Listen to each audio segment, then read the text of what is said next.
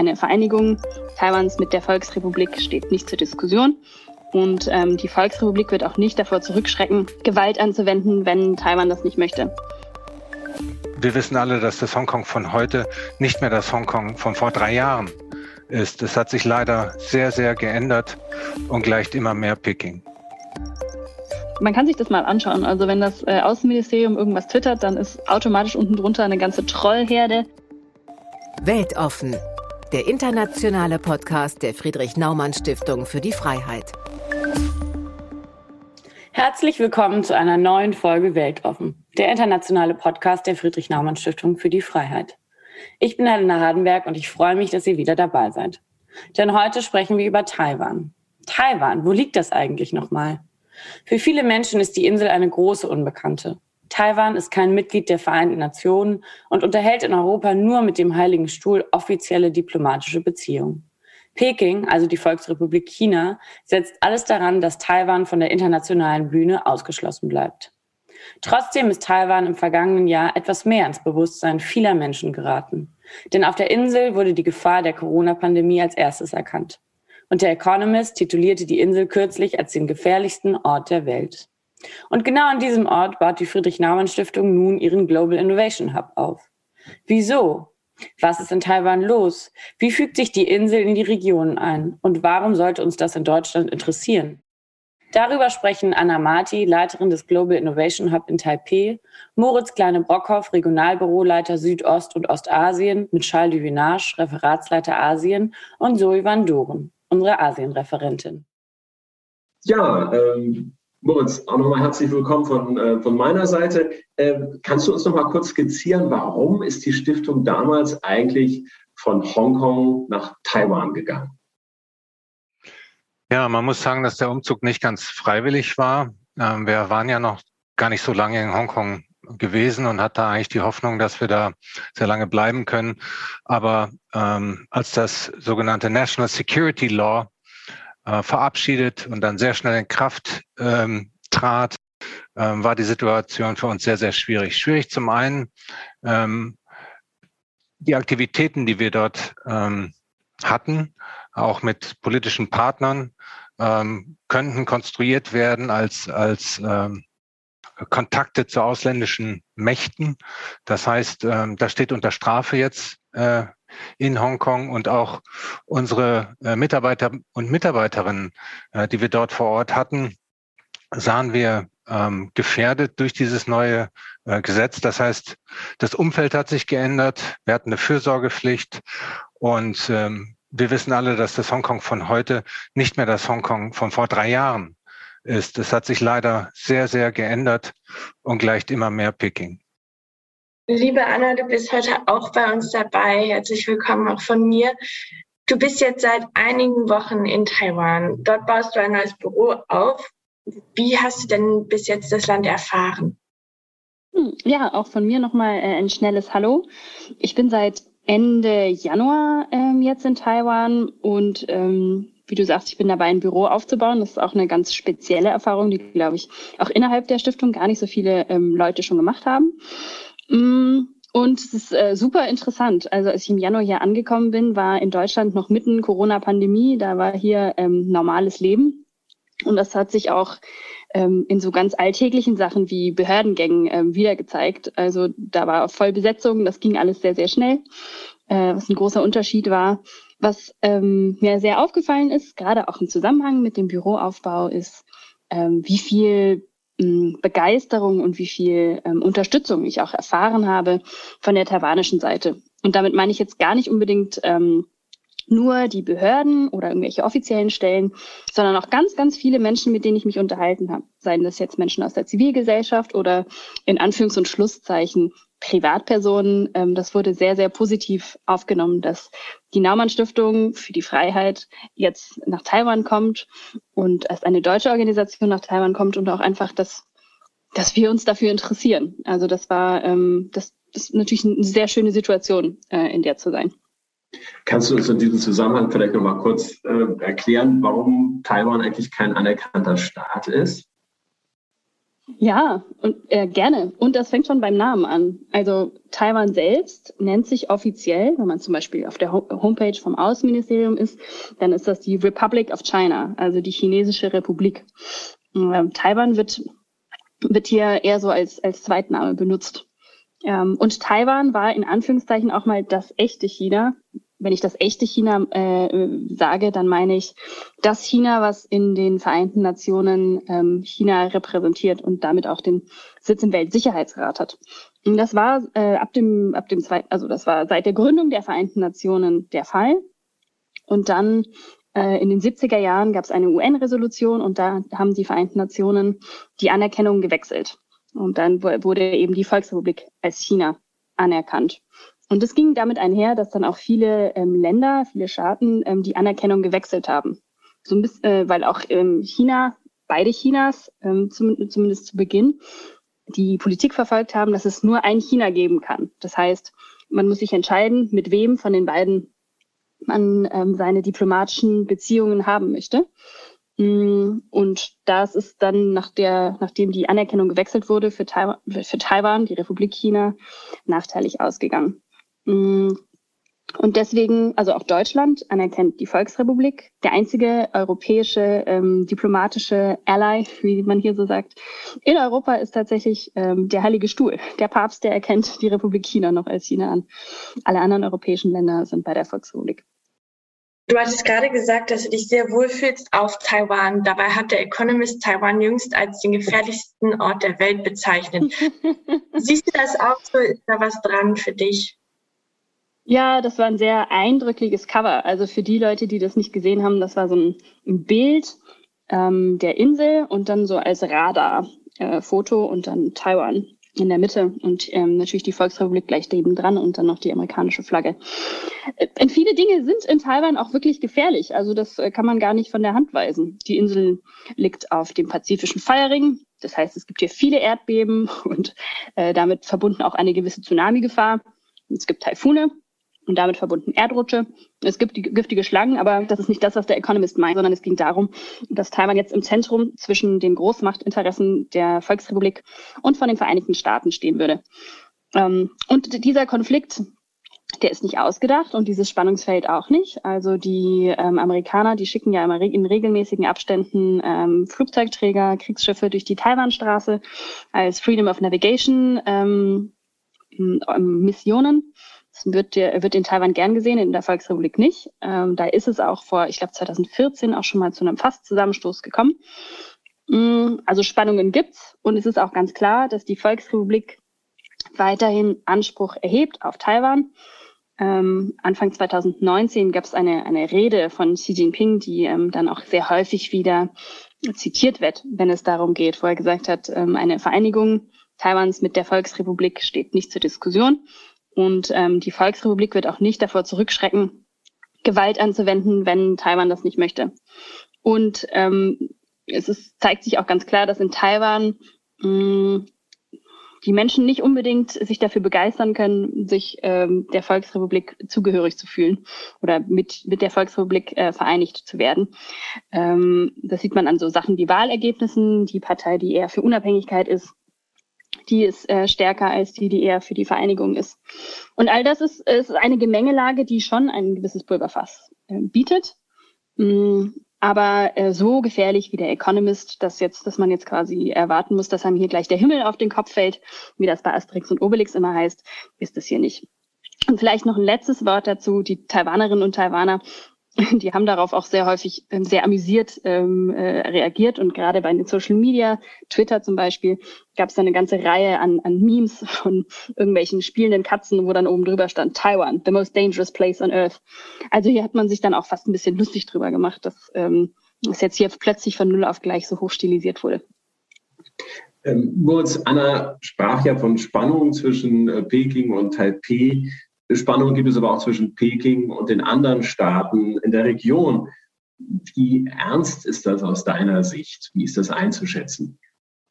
Also das ist äh, eine ganz vielschichtige Sache. Ich will das mal zwei teilen. Zum einen sagen wir mal die normalen Beziehungen und zum anderen die Territorialdispute den in Anführungsstrichen normalen Beziehungen ähm, gibt es ja Länder, die sehr, sehr gut in der, mit China auskommen in der Region als kleine Staaten, Laos und äh, Kambodscha zum Beispiel, die von China abhängig sind. Und ich glaube, dass in vielen Staaten auch die guten Wirtschaftsbeziehungen, und das schließt auch die, die weit entwickelten Staaten ein, wie, äh, wie Korea und Japan, mit äh, China durchaus geschätzt werden und, und, und wichtig sind. Gleichzeitig ähm, gibt es ähm, schon ein Unwohlsein ähm, in dem Moment, wo China immer, immer, immer größer und stärker wird. Es gibt ähm, Infrastrukturprojekte, die äh, kreditfinanziert sind von Peking, große Projekte, wo Peking dann auch ähm, chinesische Arbeiter ähm,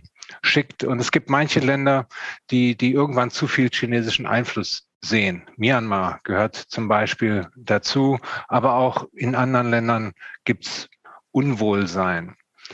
Und dann kommen wir zu den Territorialdisputen und ähm, die bestehen sowohl im ostchinesischen Meer, also weiter, weiter nördlich, äh, Korea und Japan, aber am prominentesten halt im südchinesischen Meer, äh, was ja auch in der deutschen äh, Presse ist, wo äh, Peking eine Linie gezogen hat, die sogenannte Nine Dash Line und sich im Prinzip äh, ein, äh, dieses riesige Meer einverleibt und ähm, alle Inseln darin auch beansprucht. Und das überschneidet sich halt mit den Gebietsansprüchen von Staaten wie äh, Vietnam, äh, Philippinen, Brunei. Und das ist ein Problem, was äh, A ungelöst ist und B äh, nicht stillsteht. Denn China ähm, schüttet Riffe aus, auf und macht daraus Inseln, baut Landebauen, baut Häfen und äh, militarisiert so das südchinesische Meer, untermauert also ähm, den äh, Gebietsanspruch mit Tatsachen, obwohl es einen Spruch des Schiedsgerichts äh, gibt in Den Haag, dass die Philippinen angerufen hatten und der diese Gebietsansprüche von China als nicht rechtens erklärt hat. Und das ist äh, das, das Hauptproblem zwischen manchen Staaten in der Region äh, und Peking. Und das ist ernst. Anna hatte vorhin ja schon die Freedom of Navigation Mission der USA angesprochen. Deutschland schickt jetzt die Fregatte Bayern ins südchinesische Meer. Ähm, wir haben da auch einen relativ langen Artikel zu veröffentlicht oder ihr zwei im China-Bulletin der Stiftung. Darin geht es auch darum, dass manche die Mission kritisieren. Warum ist das so? Ja, also da gibt es ein ganzes Spektrum von Meinungen zu. Die, die, die einen finden, dass äh, die deutsche Marine in der Weltgegend nichts zu suchen hat und die andere, äh, anderen finden, dass es höchste Zeit ist, dass man äh, nicht nur den Amerikanern die Sicherheit überlässt. Fakt ist, und das ist unbestritten, dass ein riesiger Teil des Welthandels durch diese Gewässer geht, dass wir als, als Handelsnation ein Interesse an Stabilität und Sicherheit haben und Fakt ist, dass es Spannungen gibt, die ich eben erwähnt habe. Und es kann nicht sein, dass, ähm, dass Peking ähm, das ganze südchinesische Meer kontrolliert und die Amerikaner weisen durch diese Freedom of Navigation Operations äh, schon sehr lange darauf hin, indem sie über äh, umstrittene Inseln fliegen, indem sie zwischen Inseln, die umstritten sind, äh, fahren mit, äh, mit Marineschiffen und ähm, indem sie demonstrieren, auch, auch durch Fahrten durch die Taiwanstraße. Und ähm, die Amerikaner hatten die Deutschen gefragt um Unterstützung. Und äh, das ist schon ähm, zwei, drei Jahre her. Und jetzt fährt die Fregatte Bayern äh, in viele Länder, aber unter anderem auch ins südchinesische Meer. Ähm, da allerdings ähm, hat man eine Route gewählt, die man mit Peking abgesprochen hat. Man wird von Norden anreisen, man wird mit Einladung äh, Pekings einen freundlichen Hafenbesuch in Shanghai machen und man wird dann bei der Weiterfahrt, nächster Stopp ist Vietnam, nicht auf direkten Weg nach Süden durch die Taiwanstraße fahren, sondern einen großen Bogen um die Insel machen. Und dann wird man auch nicht in die Nähe von umstrittenen Inseln fahren. Das heißt, der Anspruch, ähm, den äh, das deutsche Verteidigungsministerium auch artikuliert hat, äh, dass man nicht nur zusehen kann, dass man mehr Verantwortung übernehmen muss und dass diese Mission der Fregatte Bayern äh, dazu gedacht ist, das zu demonstrieren, wird eigentlich durch diesen Schmusekurs, so nenne ich, nenne ich jetzt mal die, die Route, diesen Schmusekurs mit Peking äh, konterkariert. Und, und das ähm, finde ich persönlich auch ist, ist kritikwürdig. Ähm, Anna, gleich zu diesem Thema Anspruchsdenken. Ähm, auch Taiwan hat ja letztendlich äh, Ansprüche im südchinesischen Meer. Ähm, ich fand das ganz überraschend, als, äh, äh, als ich das hörte. Wie ist das eigentlich zu erklären aus deiner Sicht und warum geht das eigentlich im Diskurs so oft unter? Mhm. Ja, das ist historisch zu erklären. Also ich habe eben ja vorher äh, kurz angedeutet, äh, es gibt die zwei Chinas und die haben sich äh, aufgeteilt, aufgespalten, als 1949 die Kommunisten den Sieg im Bürgerkrieg ähm, erklärt haben. Und vorher war auch in der, also auf dem Festlandgebiet die Republik China.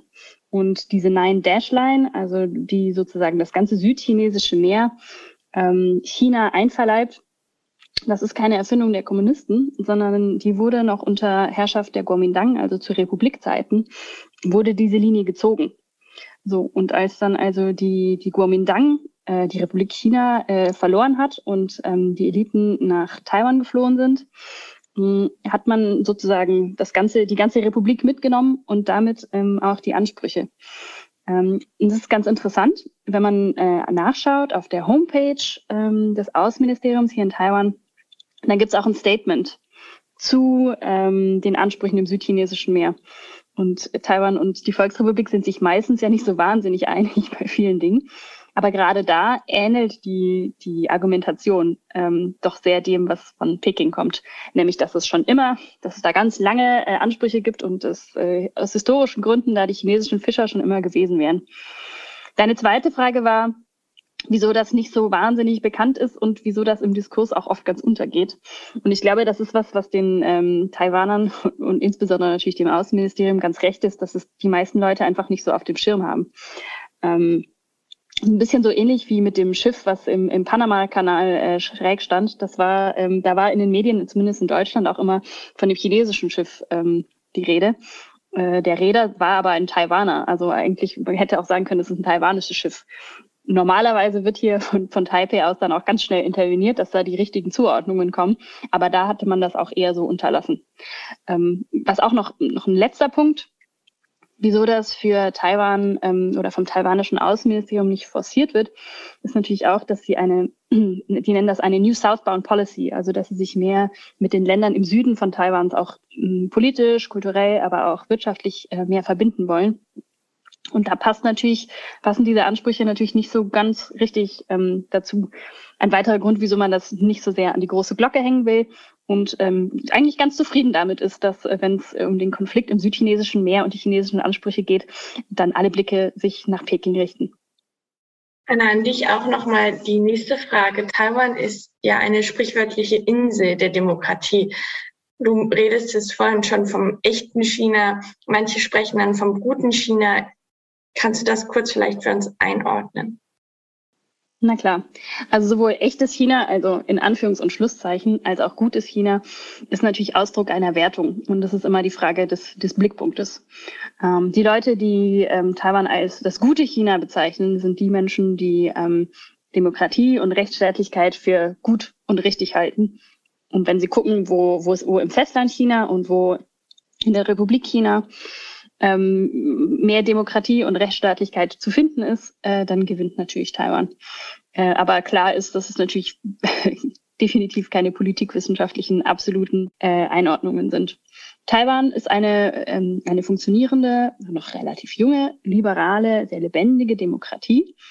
Mm, also hat den Insel, äh, den, den Namen, das, das Sprichwort, die, die, die Bezeichnung Insel der Demokratie durchaus verdient. Äh, sprechen wir mal über die zukünftige Arbeiterstiftung. Ein äh, Taipei äh, ist ja jetzt auch der neue äh, Global Innovation Hub angesiedelt, ähm, den du leitest. Was, was ist da so geplant, wenn du so ein bisschen mal vorausschaust? Ja, sehr gerne. Ähm, Moritz hat am Anfang ja erwähnt, der Global Innovation Hub war vorher in Hongkong angesiedelt ähm, und der wurde jetzt verlagert äh, nach Taipei und ich bin dabei, dieses Büro hier erstmal ähm, aufzubauen. Ähm, das heißt, was ist geplant? Aufbau des Büros, Schritt eins. Wenn das erledigt ist, äh, in Schritt zwei wollen wir uns äh, mit Themen der Innovation und Digitalisierung, das ist ja ähm, schon im Namen äh, vorgegeben, mit beschäftigen. Ich würde kurz ausholen. Ähm, Im Konsortium oder in, in der Stiftung ist ein, ein, ein Hub eine Besonderheit.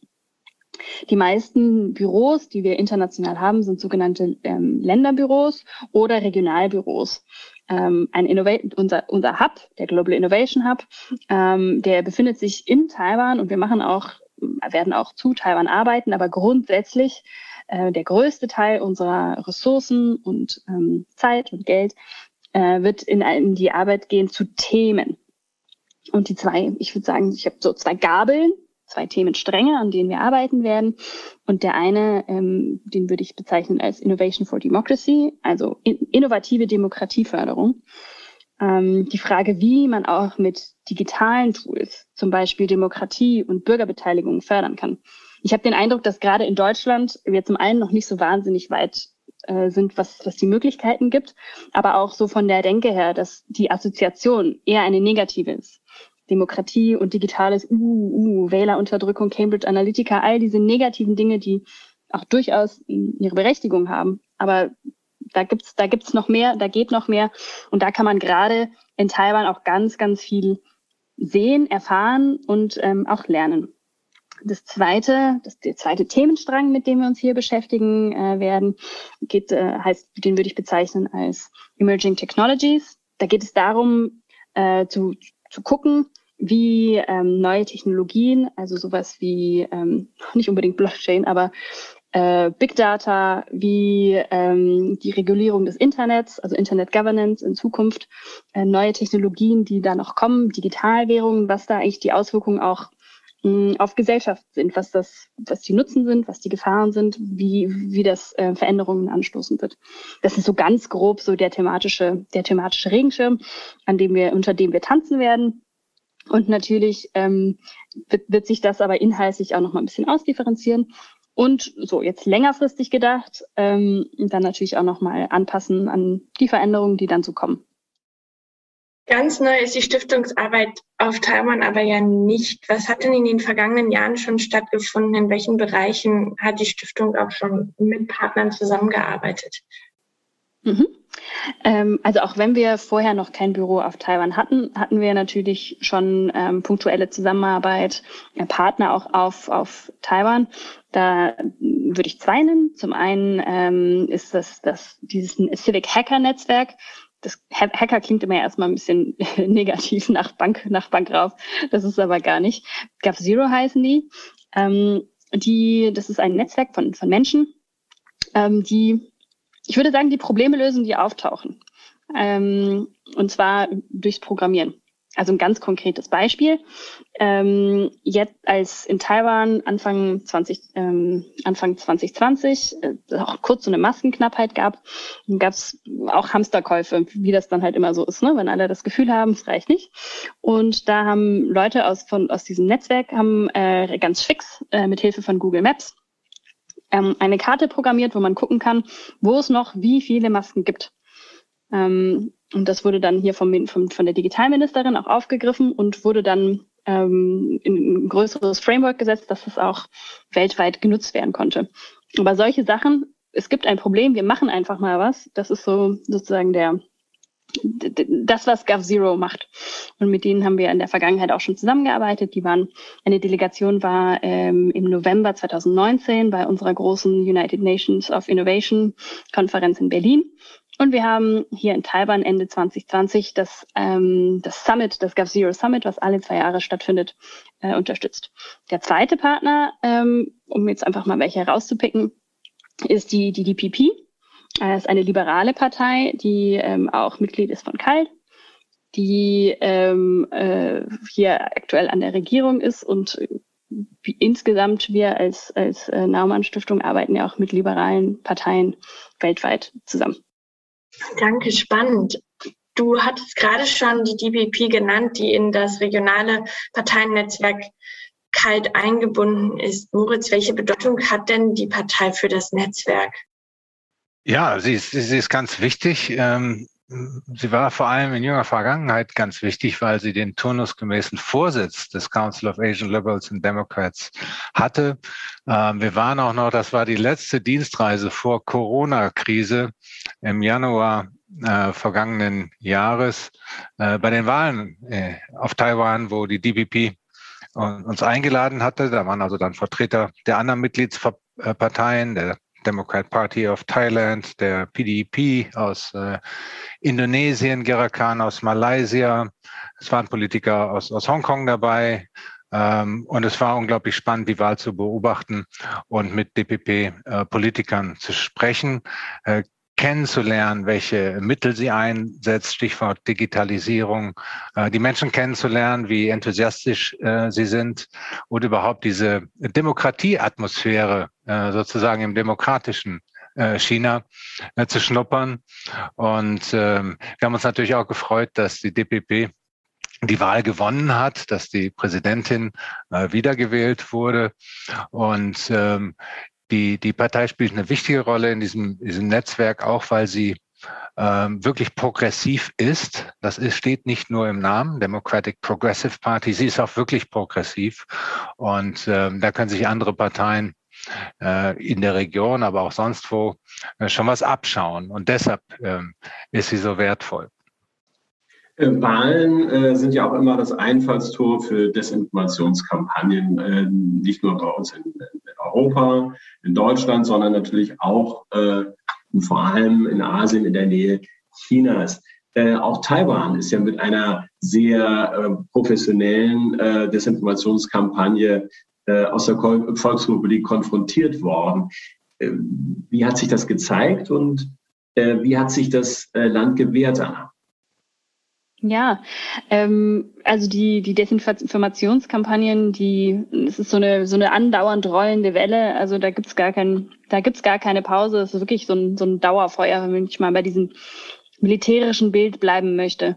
Ähm, das ist sehr professionell. Ähm, also die decken wirklich alles ab, was geht. Ähm, hier gab's vor kurzem einen Bericht, dass ähm, die Volksrepublik hier in Taiwan, ich glaube, 1000 Influencer sozusagen ausgebaut, äh, ausgebildet hat, äh, um sie so erst, die sollen dann erst, ich weiß nicht, Schminke, Sportgeräte, Essen, was auch immer präsentieren und dann, wenn die sich da mal ihr Following äh, aufgebaut haben auf den verschiedenen Plattformen, dann mehr oder weniger subtil äh, pro-China-Propaganda ver verbreiten. Ähm, bei Twitter ist es ganz, ist es, man kann sich das mal anschauen. Also wenn das äh, Außenministerium irgendwas twittert, dann ist automatisch unten drunter eine ganze Trollherde. Ähm, oder jetzt auch gerade ganz, ganz aktuell, Stichwort Desinformationskampagne. In Taiwan ähm, ist jetzt leider auch äh, Corona größer ausgebrochen. Also wir sind in der Community Transmission Stage. Das heißt, es gibt äh, Übertragungen innerhalb der Insel, nicht mehr nur importierte. Ähm, die Zahlen sind jetzt so bei ja, 400, ungefähr 400 Neuinfektionen pro Tag, was viel ist im Vergleich zu vorher, aber ähm, wirklich nicht übermäßig hoch. Und ähm, von chinesischer Seite ähm, oder wurden dann hier Falschinformationen äh, gestreut, dass die Toten ähm, in den Fluss geworfen werden, weil alle Kühlhäuser schon voll wären, die Krankenhäuser wären voll ähm, dass, dass Leute entführt werden äh, aus, aus, aus Bereichen, die besonders infiziert werden. Also wirklich alles, alles was schrecklich und, und fürchterlich ist. Ähm, und das einfach mit so einer, mit so einer Brute Force, also mit so einer Masse einfach, dass es ähm, wirklich eine, ja, wirklich eine Beeinträchtigung hat. Taiwan kennt dieses Spiel schon. Ähm, das heißt, die sind davon jetzt auch nicht überrascht worden und die haben, wie ich finde, eine sehr charmante ähm, Herangehensweise, wo das natürlich geht. Ähm, die sozusagen die, die Überschrift ist Humor over Rumor. Ähm, muss man jetzt kurz äh, einen Fuß mit der äh, drei Schritte in die Psychologie gehen.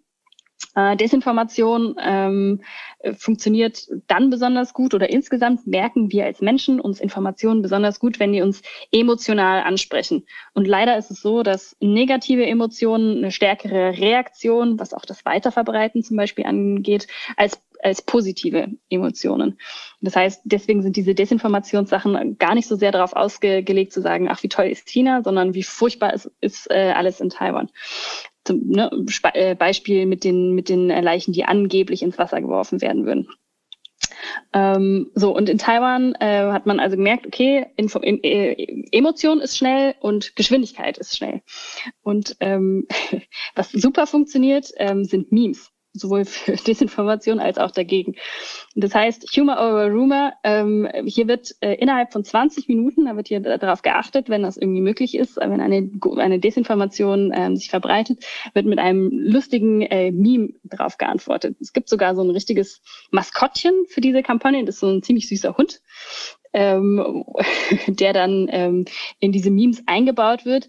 Es gab auch eine andere, ähm, also es gab auch äh, Politiker, die sich da zur Verfügung gestellt haben. Ich weiß gar nicht mehr genau, was der, ähm, was da der, der Desinformationsfall war, aber ein, äh, ein, ein, ein, ein Politiker hat sich dann zur Verfügung gestellt mit so einem Foto und dann konnte dann da auch so eine die, die Richtigstellung da unten drunter gestellt werden. Und das funktioniert ziemlich gut, weil es einfach so witzig ist und das auf so eine deutliche Art und Weise klarstellt, dass das Quatsch ist, was äh, in dieser Desinformationswelle sozusagen geschoben wird, dass sie hier gute ähm, Erfolge haben. Ein weiterer Punkt noch, ähm, ein letzter Punkt, ähm, ist viel Desinformation wird auch über Messenger äh, geteilt und der hier in Taiwan am meisten verbreitete Messenger ist, ist Line. Wird zum Beispiel auch in Thailand viel genutzt. Und da hat auch GovZero ein Tool, ähm, ein Fact-Checking-Tool programmiert, was in Line auch schon äh, einprogrammiert ist, dass sich sehr leicht zum äh, äh, die, ja, Fakt, die, die, der Faktengehalt einer Nachricht überprüfen lässt. Und das sind alles so kleine Teile, ähm, die dazu beitragen, dass Taiwan sich relativ erfolgreich äh, gegen diese Desinformationen ähm, stemmen kann. Wir sprachen ja eingangs auch schon ein bisschen über Hongkong. Es gibt viele Berichte, dass zahlreiche der Hongkonger Demokratieaktivisten und Aktivistinnen nach Taiwan geflohen sind.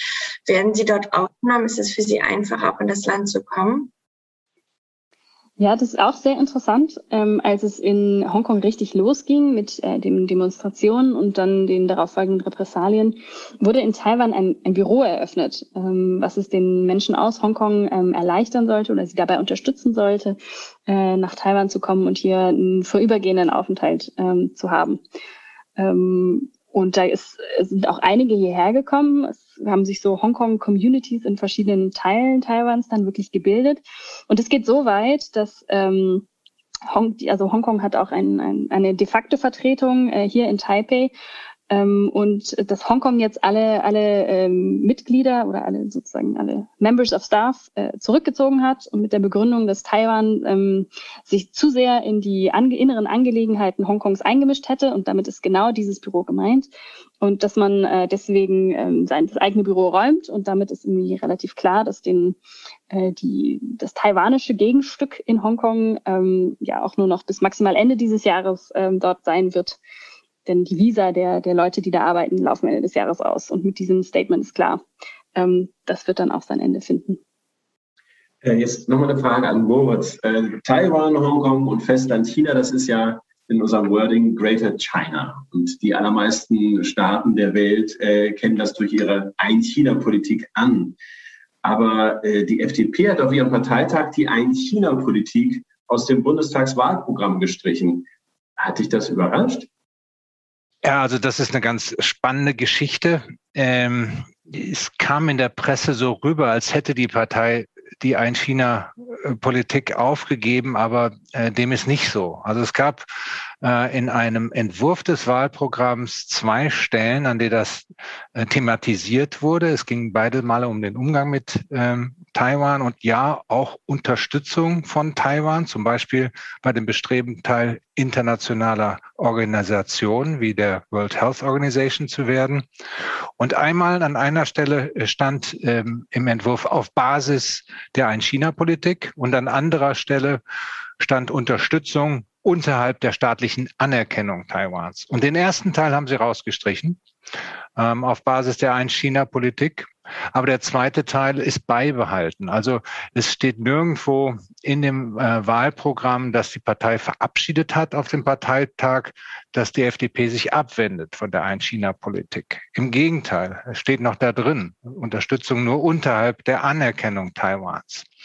Was aber äh, passiert ist hier, ist natürlich eine Demonstration, dass über das Thema diskutiert wird. Ähm, das war bislang eine heilige Kuh, das war sakrosant, das war gesetzt. Und die Tatsache, dass man äh, an einer Stelle da äh, wichtige Worte gestrichen hat, ist, ist eine Demonstration, ähm, dass es einen Diskurs gibt in der Partei dass man das an anderer Stelle beibehalten hat, äh, demonstriert aber auch, äh, dass die FDP noch nicht so weit ist, ihre Politik grundsätzlich ähm, zu ändern in diesem Punkt. Anna, auf Taiwan oder in Taiwan ist das Ganze noch mal ein bisschen anders zur Kenntnis genommen worden, oder? Ja, genau. Also hier war das ähm, tatsächlich äh, headline-worthy, wie man so schön sagen würde. Ähm, also ich erinnere mich, dass ich morgens ähm, die verschiedenen englischen Zeitungen hier auch zu Taiwan gelesen habe und plötzlich ähm, guckte mich Christian Lindner an. Das passiert jetzt hier in Taiwan ansonsten nicht so wahnsinnig häufig. Also es haben mehrere, äh, mehrere Zeitungen und ähm, online News äh, haben das wirklich sehr weit oben gebracht, dass, äh, also und haben auch korrekt äh, berichtet, dass eben One China Policy äh, gestrichen wurde. Ähm, dass es weiter hinten nochmal drin steht. Das wurde jetzt hier nicht so groß erwähnt, ähm, aber was, es war sehr interessant zu sehen, dass äh, dann weiter unten dann auch gleich sozusagen die Prognose für, für, die, für die Wahl im September abgegeben wurde. Und ich so ein bisschen den Eindruck hatte, dass natürlich das in Taiwan auf sehr viel Freude und Zustimmung äh, gestoßen ist und auch fast so ein bisschen, dass ganz Taiwan jetzt der FDP äh, die Daumen drückt für die kommenden Wahlen, weil man sich natürlich mit, nach so einer Vorlage, auch wenn de facto sich gar nicht so viel geändert hat, äh, sich da natürlich viel erhofft. Ja, unser schönes Interview geht langsam dem Ende entgegen. Äh, noch eine Frage an Moritz, äh, ein Blick in die Kristallkugel. Taiwan in zehn Jahren. Was wird am Ende die Oberhand behalten? Die Kooperation äh, oder der offene Ausbruch der Spannung mit China? Ich, ich glaube, jeder, der behaupten würde, auf, auf diese Frage eine, eine Antwort zu haben, äh, wäre unseriös. Ähm, richtig ist, dass ähm, die Lage ernst ist. Richtig ist, dass es ähm, Peking ernst ist mit dem mit dem Plan, äh, den Anspruch auf Taiwan aufrechtzuerhalten, auch irgendwann durchzusetzen. Aber einen Zeitplan dafür, Charles, aufzustellen, das wäre äh, aus meiner Sicht in, momentan unmöglich. Also ich weiß, dass es ähm, Menschen gibt, die das probieren. Pessimisten sagen, dass der Status von Taiwan innerhalb der nächsten, ich sag mal, fünf bis zehn Jahren sich zum Negativen ändern wird. Äh, es gibt aber auch andere Stimmen. Ähm, man kann das einfach im Moment nicht sagen. Ähm, ich glaube, äh, aus meiner Sicht, dass man leider damit rechnen muss, äh, dass es, dass es nicht noch Jahrzehnte oder viele Jahrzehnte so bleibt, wie es heute ist. Und die letzte Frage vielleicht an dich, Anna. Kannst du uns in einem letzten Schlusssatz sagen, warum es sich lohnt, sich intensiver mit Taiwan zu beschäftigen? Das ist natürlich jetzt eine Herausforderung. Ein einziger Satz für so eine große und bunte Insel. Mm, und ich glaube, das ist genau mein Satz. Taiwan ist so vielfältig an Geschichte, an Inhalt, an Möglichkeiten, an Geschichten, an Menschen, an Kultur, ähm, dass es sich absolut lohnt, sich ein bisschen damit zu beschäftigen und gerne auch ein bisschen mehr als ein bisschen. Vielen Dank von meiner Seite. Und auch von mir, Dankeschön. Auch von mir, vielen Dank, Charles, vielen Dank, Zoe, äh, für die spannenden 45 Minuten. Ja, von mir auch.